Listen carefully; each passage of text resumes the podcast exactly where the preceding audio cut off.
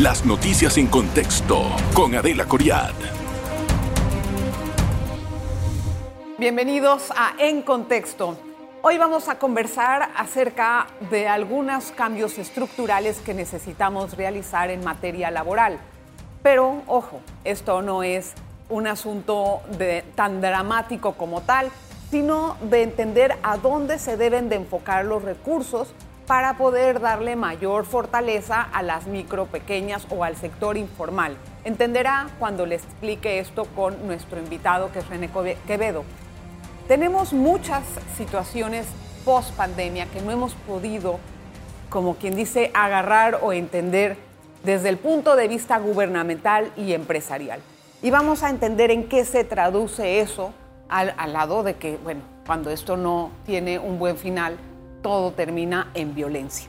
Gracias René, él es asesor empresarial, está con nosotros y le agradezco mucho por, por asistir. Don René, un informe de la OIT está señalando una, una alerta, pues está diciendo, bueno, si es verdad que hemos recuperado los niveles de desocupación pre-crisis de la pandemia, también es cierto que la informalidad creció muchísimo y esas personas que están en la informalidad tienen cuatro veces más riesgo de caer en la pobreza. Panamá es parte de esa cifra, obviamente. ¿Y cómo vamos a manejar esto en nuestro país o cómo usted lo vislumbra? Sí, definitivamente el desempleo eh, disminuyó porque aumentaron los informales y aumentaron los funcionarios. Eh, de acuerdo a los informes de la Contraloría, el 70% de la expansión del empleo fue eh, un aumento de los, nuevos informales y los nuevos funcionarios. Estamos generando 10.000 nuevos informales por mes. Eh, esto es más del triple de lo que generamos en el 2019. ¿Por qué por mes? mensualmente son 60.047 nuevos ah. informales en un periodo de seis meses, haciendo la matemática simple. entonces, al mismo tiempo, Mitradel tramitó el año pasado 20.000 nuevos contratos laborales eh, por mes versus 32.000 en el 2019. Estamos generando 32% menos empleos formales y más del triple de los informales que en el, en el año de pandemia, ¿no? 2019. Entonces, básicamente esto nos revela un alto grado de incertidumbre. No hay confianza para la inversión privada. Si no hay inversiones, no hay contrataciones y básicamente eso es lo que está ocurriendo. pero yo quiero entender si el enfoque el enfoque del gobierno es el adecuado. Todos los, hechos históricos, cuando uno mira en retrospectiva la vida de nuestro planeta y de nuestra historia, de la humanidad, tú ves que en épocas fuertes de crisis hay cambios coyunturales y estratégicos. La revolución industrial vino, la tecnológica, todo eso. Ahorita con la pandemia estamos muy preocupados por los empleos informales pero al mismo tiempo no nos estamos encargando de reforzar esa situación de la informalidad, darles a ellos las herramientas para pasar a ser menos vulnerables y un poquito más fuertes para poder contratar, aunque sea una persona, dos personas. Con eso, imagínate cuánto empleo formal se generaría. ¿Por qué seguimos empeñados en que tenemos que traer inversión extranjera, que no es mala, o sea, bienvenida siempre, y no volteamos la mirada para acá, porque tal vez hay una transformación después del COVID que no la estamos viendo. Sí, eh, lo, que está, lo que ocurre es eh, lamentablemente que eh, al no haber confianza no hay inversión privada y eso está generando que no haya empleo formal. Ahora, con respecto a la informalidad, de acuerdo a los criterios de la OIT, empleo formal es empleo emplanillado. Es decir, ¿quiénes son los informales? Eso es parte del problema que hay. Uno, los empleados que no tienen contratos laborales. ¿okay? Dos, los independientes, aunque coticen a la Caja del Seguro Social y, eh, paguen impuestos. Eh, tres, los patronos con menos de cinco trabajadores. Cuatro, las empleadas domésticas. Y cinco, los trabajadores familiares. Ese, ese segmento de población ha sido, es y seguirá siendo el motor del empleo. Entonces, el, el problema es que se piensa que efectivamente la informalidad es buenos y extranjeros, lo cual no es cierto. Bueno, ¿por qué no reforzamos a esa gente? Sí, el, no, y tiene que, tiene que o sea, hacerse. Porque el, dinero que viene del BID no se pudo dar, no llegó a tanta gente como esta. Correcto. Entonces quedaron más en el hilo, por así decirlo. El problema que tenemos es el tema del IBM. Solamente el 17% de los informales cotiza la caja del Seguro Social. Y eso es un tema que tenemos que abordar. Y de ahí es que esto no es una cosa o la otra. Tenemos que impulsar la confianza para que haya empleo formal al mismo tiempo tenemos que eh, apoyar la informalidad en el sentido para, para que se regularicen. Es que apoyar la informalidad no es tan, eh, digamos que no, no sé si requiere de tanto esfuerzo como para traer una multinacional al país. Sí. Apoyar a la informalidad tal vez es decirle al señor, ¿usted cuánta gente tiene? ¿Cuál es su problema? ¿Qué es lo que le pasa? No tiene financiamiento, tiene esto que... Le montas una persona que le ayude, que lo supervise, que lo oriente y sale adelante. Sí, el problema que ha habido es que no se tiene el registro de los informales. El, informal, la mayoría, o sea, de, la, si, yo, si yo analizo hoy lo que es la, la, empresa privada, la, la fuerza laboral, es prácticamente mitad y mitad informal e informal. De hecho, si vemos los, el parte del problema que tenemos con la precarización es que está centrado en los sectores que generan la mayoría de los empleos en el país. Es decir, comercio, construcción, turismo, logística, industria y, eh, otras actividades de servicio aportan dos de cada tres empleos en el país y generan, en, el último, en la, última década, generaron 100% de los empleos que aportaron fueron informales. Ahora, ¿cómo se genera la confianza? Usted habla mucho de la confianza, que no hay confianza, que no hay confianza cómo un gobierno genera confianza y peor, le voy a dar la ñapa en época preelectoral. Sí, hay que ser predecible y, parte del problema que estamos, estamos eh, ocurriendo es que estamos siendo incoherentes. Por ejemplo, estamos mandando mensajes totalmente contradictorios a la comunidad inversionista internacional. ¿Cómo qué, por ejemplo? Como por ejemplo, eh, eh, uno, la, hubo una, una demanda de inconstitucionalidad al artículo 13 de la ley SEM que ha traído al país 3 mil millones de dólares y 7 mil empleos a Dios gracias, eso se solucionó. Eh, por otro lado, control de precios. El control de precios mata el interés este, de la empresa privada. La demora que estamos teniendo entre el gobierno y, el contrato con Minera eh, manda un mensaje terrible porque es la mayor inversión extranjera en el país. Eh, ¿Cómo vamos a nosotros? La mejor estrategia para atraer inversionistas extranjeros al país es la experiencia de los inversionistas extranjeros que, ya están invirtieron. Acá, claro. Entonces yo creo que es un tema... Bueno, hay una comunidad venezolana que está encantada. Sí, aportaron 1.800 millones de dólares en 10 años y yo creo que es importante que tenemos que seguir impulsando. Es que esto no es una cosa o la otra, es que son las dos cosas a la vez. Entiendo, pero, pero de todas maneras todos los países Sí. Perdón, no es, no es consuelo de bobos, sí. pero todos los países estamos en la misma. Sí, Estamos mejor que otros países. En nuestra comparación regional, perdón, pero Panamá aún tenemos problemas muy complicados, pero estamos mejor. Claro que sí. Sí, el problema es que los, los sectores, como dije antes, los seis sectores que aportan dos de cada tres empleos dejaron de ser eh, los motores. Y dejando de ser atractivos para la inversión privada. No hay potencialidad de nuevos, de, de, para negocios rentables. Hay, si no hay inversiones, no habrá contrataciones y eso es parte del problema. ¿no? En el próximo, o sea, ya en estos días, aproximadamente 230 mil personas dejaron de recibir el vale digital. Quiero que me explique eso después del cambio en que se va a traducir. Bueno, regresamos enseguida, no se vayan. En breve regresamos con En Contexto. Hoy estamos conversando con René Quevedo acerca del empleo informal. Estamos conversando sobre cómo vamos a salir adelante y cómo vamos a generar un poco más de riqueza a las personas. Esto se hace con educación, se hace con un empleo digno, pero también se hizo durante la época de la pandemia con, un, con una transferencia monetaria a las personas más vulnerables. Que este en estos días ya han dejado de percibirla. ¿Qué representa esto?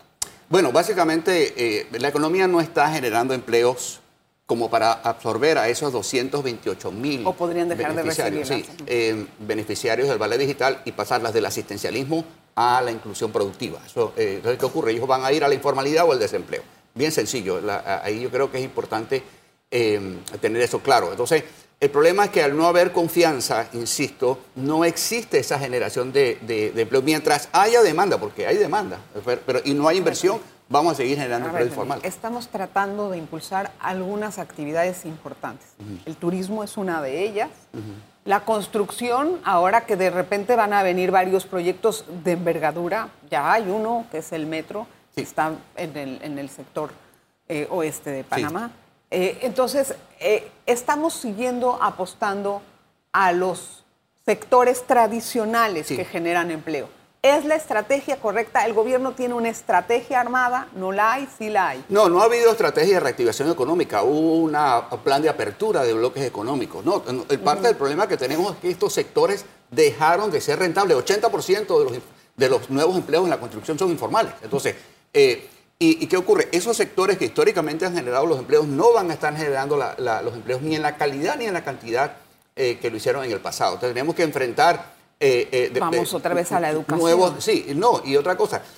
a ver, hablar de potencial sin inversión es ilusión. O sea, de nada nos sirve hablar de que somos una potencia turística y logística, eh, etcétera, si no atraemos inversiones. Entonces yo creo que hasta, la fecha la minería y la energía han atraído la, atención o, la, inversión extranjera al país y han acaparado la formación de capital.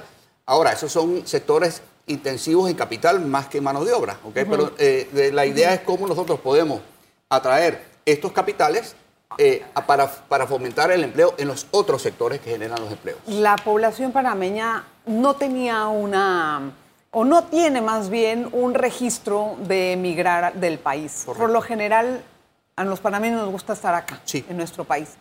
Pero en una reciente encuesta que publicamos en la Estrella de Panamá de Sid Gallup, uno de cada cinco jóvenes dijo que tenía interés o intención de irse del país.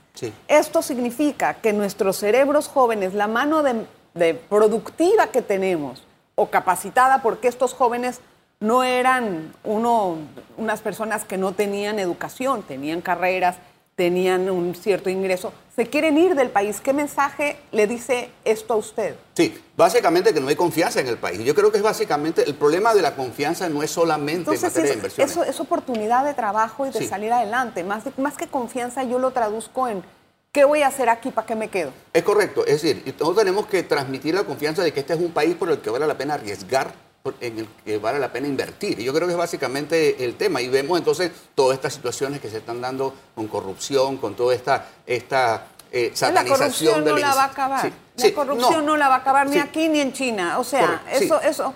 René, no existe el país ideal. Vámonos a, los países nórdicos para lo más cercano, pero no me voy a ir helar. De acuerdo. El problema es que si yo planteo un, un, un, escenario donde las reglas no están claras, ¿ok? Aquí no va a venir nadie. Entonces yo creo que eh, no solamente es eso, que no es que no va a venir nadie, es que, es que la gente se va a querer ir. Entonces, con eso, no, es que se acepta la corrupción, es que necesitamos un sistema que lo controle. Y eso es lo que nos está faltando. no tenemos ese sistema. Por otra parte, hemos hecho miles de cursos del INAVE. Hemos invertido millones de dólares en eso. ¿Qué resultados ha dado? Bueno, es que el problema es inversión, primero que todo, ¿ok? Definitivamente el problema es que nuestro sistema educativo ha estado históricamente divorciado de la realidad laboral del país porque nuestro sistema, sistema educativo el sector productivo no se hablan. Entonces, creo que todos, todos estos eh, eh, cursos del INADE, del ISTE, son positivos porque se, centran en carreras técnicas, oficios técnicos. Eh, nuestro problema de la educación es un problema de pertinencia. por ejemplo, en el 2019 antes de la pandemia, 2018, nuestras universidades grabaron a 32.709 profesionales y solamente en el 2019, 1.957 encontraron empleo, menos del 6%. ¿Qué están haciendo esos muchachos? Están en la informalidad. ¿Por qué pasa eso?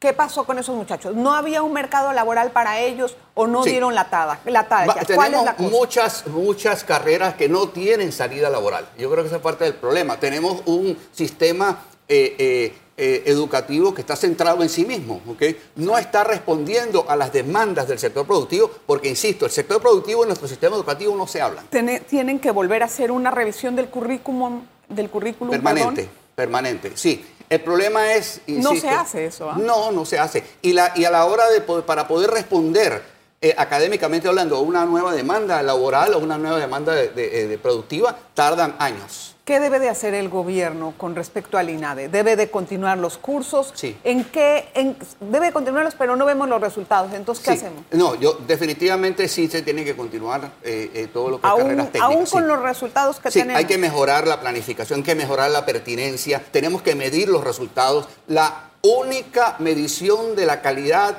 formativa es la inserción laboral, no hay otra.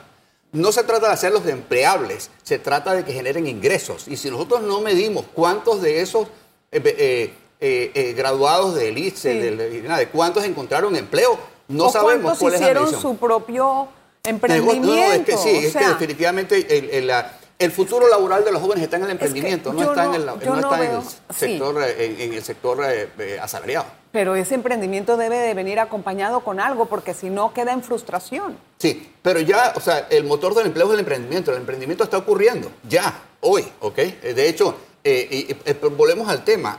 el, el, problema es que se piensa que el emprendimiento es bonería, ¿ok?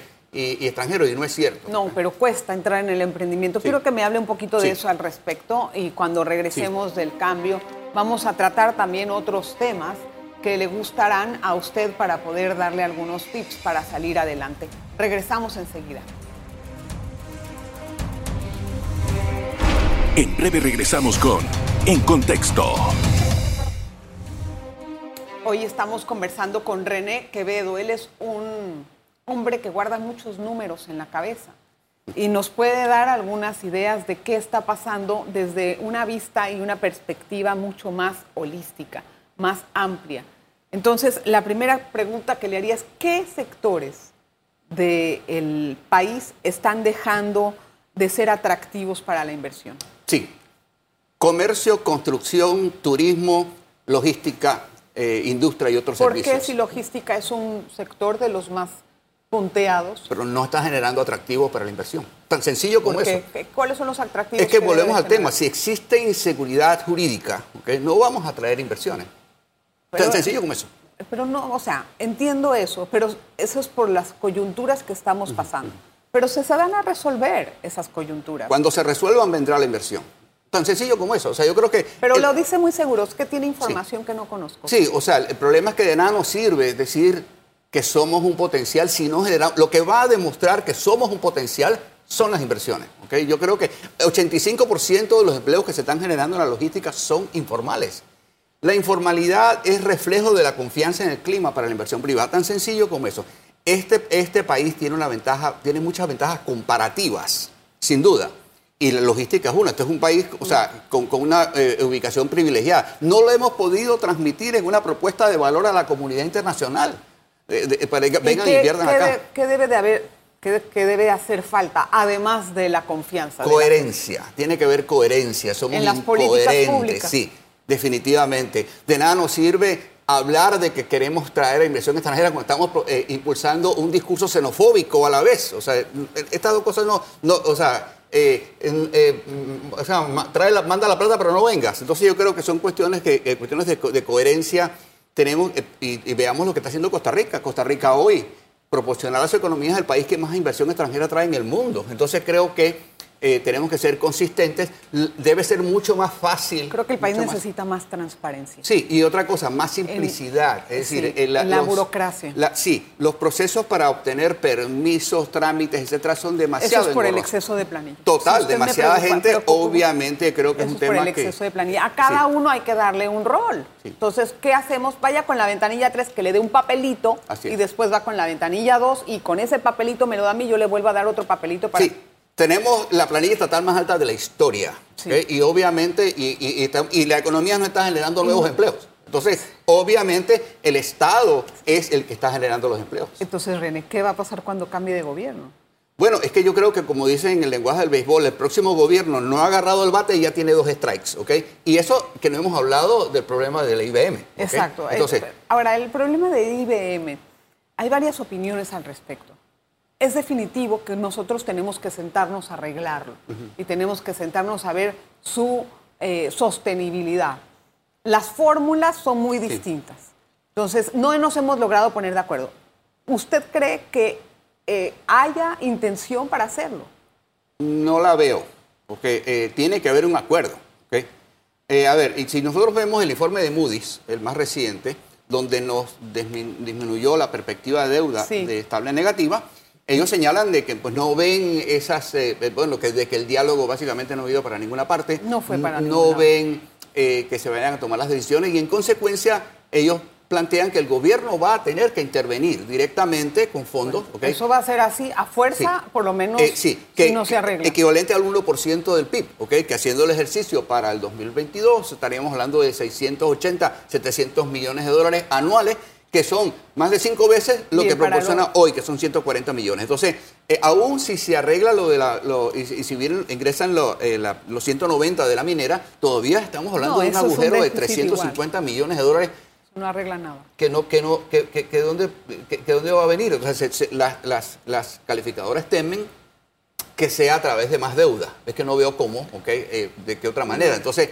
obviamente, eh, el tema Eso del no grado de inversión es un tema que tenemos que abordar, que es una, hay una seria amenaza a la pérdida. Vamos a salir del GAFI. ¿Eso en qué nos va a ayudar? Primero Dios, bueno, esas son las perspectivas, que así sea para Sí. el segundo semestre de este año. Sí. No, ya salimos de la, de la por ejemplo, de la lista de, de España, ya nos sacó de la, de la lista discriminatoria. Esto no es un solo acto, es una conjunción de cosas. Tenemos que mejorar la proyección de, de- de- de Panamá. Panamá. como un país destino, como un país donde tenemos que transmitir con esa de que invertir en Panamá es rentable y seguro. Pero nos puede ayudar esto de haber salido Sí, de la lista a claro, traer claro. inversión, por ejemplo, de que tanto está Por insistiendo. supuesto, por supuesto, claro que sí, claro Nada más ayuda. por salir de la GAFI, Sí. pero la situación acá queda igual. Yo he visto sí, como- es que yo creo que mientras tengamos el grado de inversión, eh, creo que es una ventaja, porque hay muchos inversionistas eh, institucionales solamente van a invertir en, en países que tienen grado de inversión. ¿ok? Vimos cómo Colombia lo perdió. ¿ok? Eh, eh, te- tenemos que a toda costa tratar de, de- de- de prevenir que la, la situación se deteriore y perde- perdamos el grado de René. ¿por qué no se miden los resultados de las capacitaciones? ¿Qué es lo que le pesa tanto al gobierno en lograr resultados, en medición de resultados? Eso va en todos los sectores. ¿Qué está Sí. pasando? Es que básicamente tenemos, que queremos, y, y no digo este gobierno, todos los gobiernos, quieren, eh, estamos muy centrados en actividad más que en resultados, ¿ok? Este, en cuánto, a cuántos se beneficiaron, eh, a cuántos fueron capacitados. Entonces, el- ese, ese, si nos centramos en actividad y no en el resultado final, obviamente vamos a tener seguir, eh, vamos a seguir en la misma dinámica de, la- de, de- de no medir si esas capacitaciones tuvieron un impacto a través de nuevas inserciones laborales. ¿no? Y yo creo que es un tema sistémico. Eh, no se mide porque queremos enfatizar a cuántas personas capacitamos, pero no de esas cuántas se insertaron y no es un tema que... no es, no es, es que si no lo medimos no sabemos Así los es. resultados, no sabemos qué corregir y no sabemos Es qué, correcto, así es, qué así darle diferente al asunto. Es correcto. ¿Cuál es el panorama que usted ve para Panamá para este año? Bueno, yo veo este año la economía se sigue recuperando, el empleo también, pero a, velo- a velocidades distintas. creo que, eh, a, a ver, te- tenemos que entender que producto de la pandemia, Panamá perdió 407 mil empleos, ¿ok? fueron 364 mil en el 2020 eh, y después 43 mil personas que mm, eh, fueron suspendidos y no recuperaron sus empleos. Eso es 46% de los empleos Sí. privados que había eh, antes de la pandemia. Sí. Eh, O sea, eh, eh, eso es un impacto masivo. Pero con, la, con el crecimiento económico podemos lograr disminuir ese porcentaje. Eh, pero es que el problema es que estamos creciendo en sectores que no generan los empleos. O sea, sí, o sea, el, el problema es que eh, el- estamos creciendo debido al sector externo fundamentalmente. Hay derrames del sector interno, pero lo que genera empleo, dos de cada tres ¿ok? empleos se generan en, esas seis, esos seis, sectores que son básicamente sector interno. Y para poder pues casi finaliza- finalizar la entrevista, ¿cuál es la relación entre todo este panorama que me ha pintado y la violencia y las pandillas? Bueno, es que definitivamente el, el 85%, hay una relación, en el empleo post-pandemia hay una relación directa entre educación y calidad del empleo. 85% de los empleos formales que se están generando requieren 13 o más años de escolaridad. Eh, tenemos un, eh, el 40% de los nuevos empleos que se han generado fueron a jóvenes menores de 30 años, pero lamentablemente son empleos informales. Tenemos un, un entorno eh, laboral hostil hacia los jóvenes. A los jóvenes no encontrar una manera digna de, de- de- de ganarse la vida, obviamente son ¿Por qué- vulnerables. ¿Por qué los jóvenes no están consiguiendo trabajo? Bueno, primero que se les, requiere, eh, primero experiencia. Uno, no se están generando los empleos, empezando por ahí, ¿ok? Las empresas, estamos en un mercado de compradores, ¿ok? Hoy el 64% de las, empleas, de, las empresas tienen dificultades para encontrar personal. Eh, calificado. Vimos eh, las filas que hubo con la exposición, la Expo Concerta en septiembre del año pasado. 25 mil personas compitieron para 2 mil plazas de trabajo, de las cuales, de acuerdo a historia, al historial de Mitravel, solamente el 35% se van a llenar. Entonces, creo que te- eh, el, el problema es que no, exi- no tienen O la sea, la experiencia. gente no está, pero no tiene la experiencia, pero eso no puede ser. Sí, tampoco tiene una, las competencias, Una cosa, sí. o no, pero eso no puede ser un, un, un hándicap para no contratar a alguien cuando quieren que tengas experiencia. Es que si no sí, me dan justamente el problema es que al tener un exceso de oferta en este momento, la gente se va por los que tienen más mayor experiencia. Ahora, ¿qué, qué consejos le darías tú a una persona que quiere emprender un negocio? O que está emprendiendo y no está pudiendo sacarlo adelante. ¿Qué consejos? Bueno, yo creo que lo más importante en este momento, y, volviendo al tema del emprendimiento, es que nuestro sistema educativo nos enseña a buscar empleo, no a buscar oportunidades. Y en este momento lo que tenemos que buscar es necesidades. ¿Cuáles son las nuevas necesidades que hay eh, en, la, nueva, en, esta, en este periodo post pandemia? O sea, los, estamos, como dije antes, generando 10.000 nuevos informales por mes. O sea, que hay 10.000 personas por mes que están encontrando oportunidades. A ver, eh, no es que quiero glorificar la informalidad, pero la informal genera ingresos. Y yo creo que obviamente tenemos que regularizarlo. Eh, pero sí, yo creo que eh, buscar cuáles son las necesidades en, este momento que existen y cuáles son aquellas actividades que yo puedo, como persona, atender o resolver o monetizar.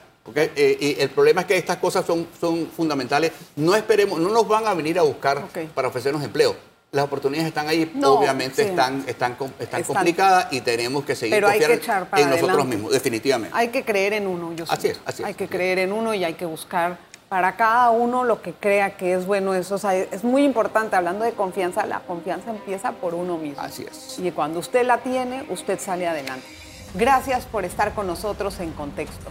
Muy agradecida por su sintonía.